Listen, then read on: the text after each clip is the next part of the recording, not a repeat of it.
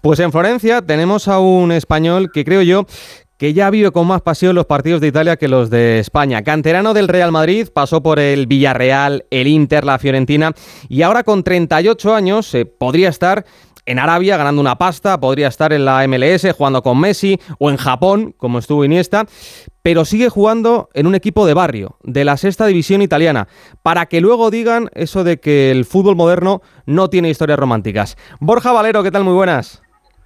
Hola, buenas. Sigues viviendo en Florencia, ¿no? Eh, sí, sí, aquí estamos en Florencia, después de mucho tiempo jugando en la Fiorentina y mis hijos, eh, bueno, la hija pequeña nació aquí, mi hijo creció aquí, tienen todas sus amistades aquí, decidimos de quedarnos. Y eh, juegas en un equipo de, barrio desde que, entre comillas, te, retiraste, ¿no? Desde el 21. Sí, eh, sobre todo el primer año jugué bastante, el año pasado menos y este año ya el cuerpo está diciendo basta, así que eh, este año un poquito menos, pero bueno, siempre parte del grupo y de porque, porque hacen algo muy, muy bonito más allá de lo que es el fútbol. ¿Cómo apareció esta opción de jugar en el Centro Histórico Leboski? Bueno, pues un periodista muy amigo mío con el que luego hice, escribió mi libro. Eh, tenía a los niños jugando ahí, la idea le gustaba mucho, intentó convencerme cuando vio que podía retirarme y bueno, eh, como te he dicho antes, eh, en la parte social trabajan muchísimo, que es lo que más me interesaba a mí, poder darles visibilidad para que pudieran hacer todavía más de lo que hacen y, yo creo que lo conseguimos. Mario me ha dicho durante la semana que eres eh, más italiano incluso que, español. ¿Es así o, todavía no? No, no, eso, eso no puede cambiar nunca. Sí es verdad que después de vivir mucho tiempo aquí, pues a veces cuando tengo que hablar de fútbol y demás, me cuesta sacar de nuevo las palabras eh, españolas porque hablo poco, porque hablo solo español cuando estoy en casa con mi familia y entonces eh, a veces me cuesta, pero eh, español al 100%. No, lo que me sorprende es que ahora estás de, comentarista en Italia, en Dazón, y claro, con el italiano, perfecto, mejor que el español entonces. Mm, para hablar de fútbol yo creo que sí. Sí, o sea que como Mario, Mario igual, ¿eh? sí, me cuesta cada vez más. De hecho, el año pasado hice alguna colaboración en, Champions en España y me lo dijeron enseguida que tenía mucho acento italiano. Mario. Sí, Borja, veis, bueno, veis que es que para en italiano de calcio pues se pega todo y al final hay conceptos que, es muy difícil explicar en español. Eh, eh, Borja, tú conoces muy bien a, a Spalletti, le tuviste en el Inter estaba diciendo antes cómo ha, cambiado la mentalidad de, Italia con este seleccionador. ¿Tú cómo, cómo, has visto a Spalletti lo insistente que es? Bueno, ya lo había dicho el año pasado en el Napoli llevándolo al Scudetto, ¿no? Pero ¿cómo le ves al frente de Italia con este carácter que tiene el entrenador toscano? Bueno, yo creo que sobre todo eso que has dicho, eh, el haber ganado el Scudetto el año pasado con el Napoli en el modo que lo hicieron, eh, en Europa también haciendo un papel muy, muy bueno, creo que le ha llevado a, un, a otro nivel y el, respeto que, que, todos tienen por la figura de Spalletti se nota.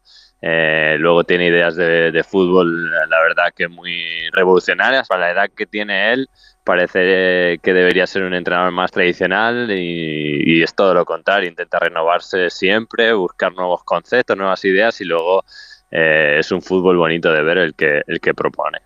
Es verdad, Borja, que estamos hablando de la situación de Italia en su grupo. Eh, de momento no, no, corre peligro, aunque se la va a jugar en esa última jornada ante Ucrania. Le va el empate a los de Spalletti. Pero eh, lo que es seguro es que a la, selección le ha sacudido en el último parón de, selecciones el tema de, las apuestas. ¿Cómo se ha vivido y cómo se vive en Italia todo el tema?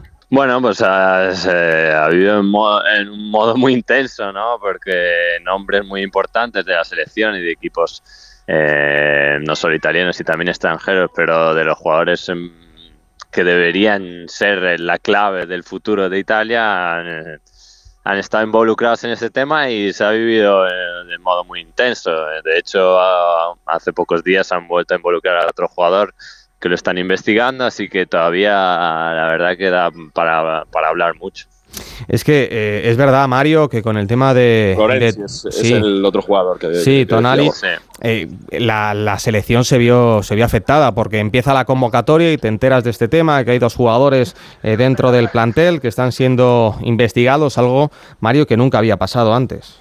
Bueno, Italia tiene este historial con casos raros alrededor de la selección que ya ocurrió en el 2006, el año que ganaron el Mundial, y es cierto que eh, lo que tiene Italia es que se interviene inmediatamente.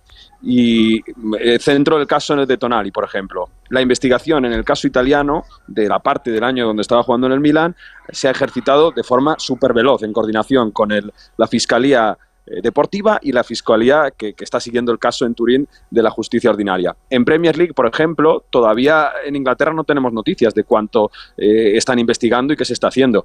Y luego han hecho de forma también muy rápida una forma de, entre comillas, proteger al jugador con la que ha hecho. El jugador ha asumido que tenía una enfermedad que es ludopatía y por tanto, al tratarse esa enfermedad se va a reducir la pena por esas apuestas, además en casos de apuestas ilegales. Por tanto, bueno, eh, creo que mm, sí, en Italia pasan cosas raras alrededor del fútbol porque no están tan protegidos, esto aquí a lo mejor Borja me puede ayudar, los, los chavales a lo mejor no están tan protegidos, pero la federación creo que interviene muy rápido. No sé si está de acuerdo, Borja.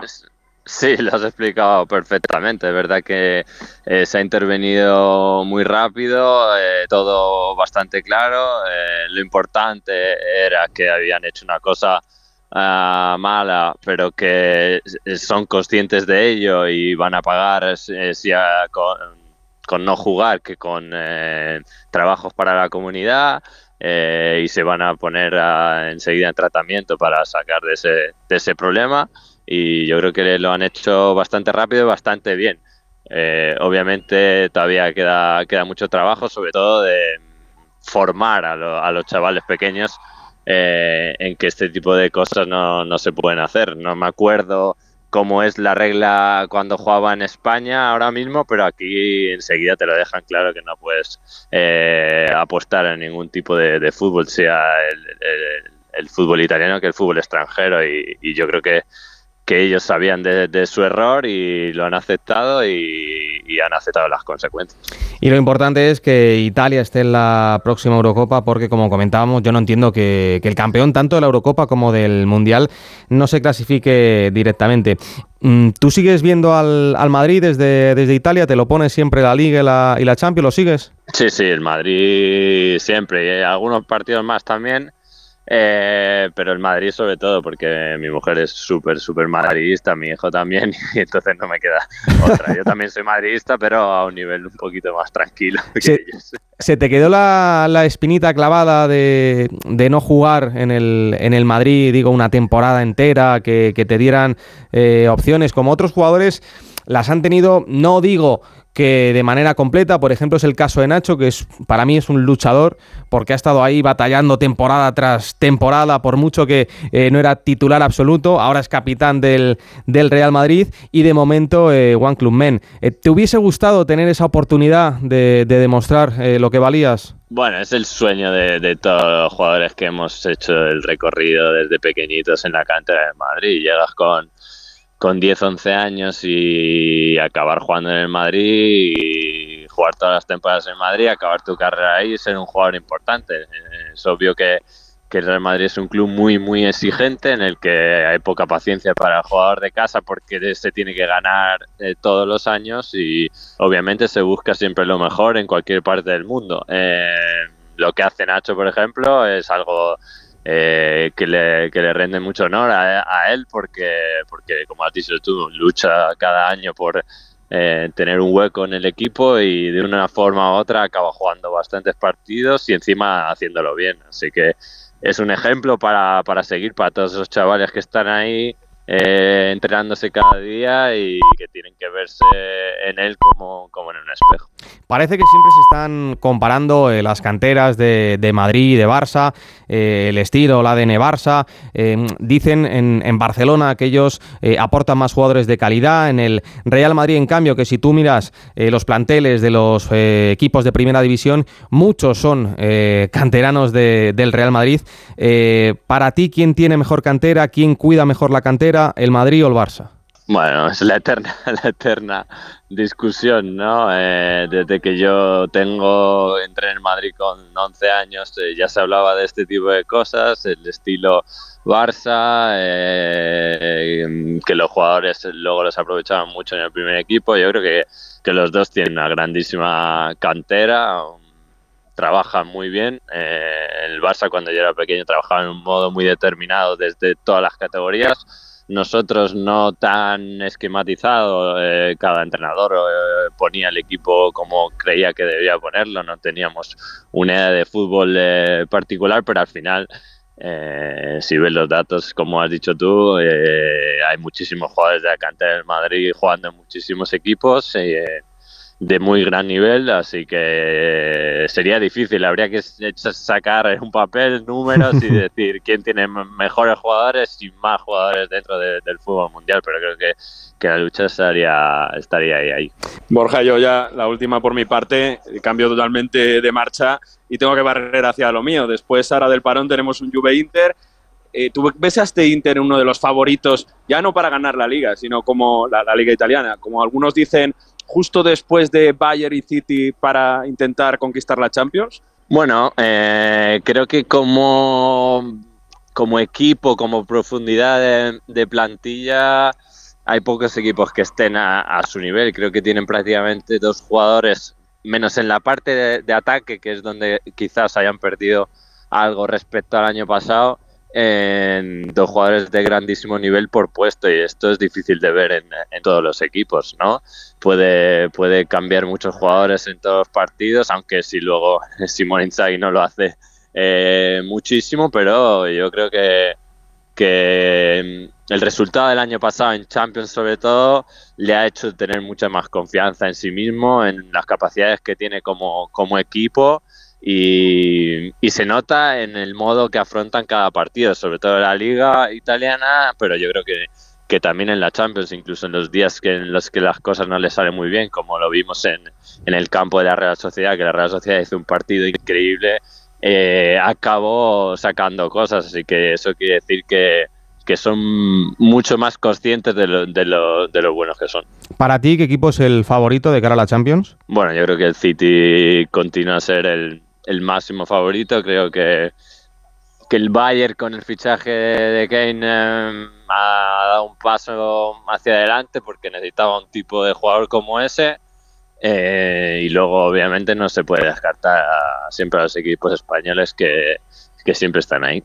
Oye, Borja, y la, última, eh, como sé que tienes que seguir perfeccionando el castellano, dado que ahora ya eres eh, italiano, eh, ¿tu caché está por las nubes o, te podemos contratar en, Onda Cero? Te lo digo, pues eso, para que practiques el español, pues veas un poquito más de fútbol. Mira, si quieres te pagamos nosotros el fútbol y lo puedes ver tranquilamente en tu casa. No sé, yo te lo propongo, pero no sé si, no sé si eres muy caro. Ayúdame, no, no, meten mucho.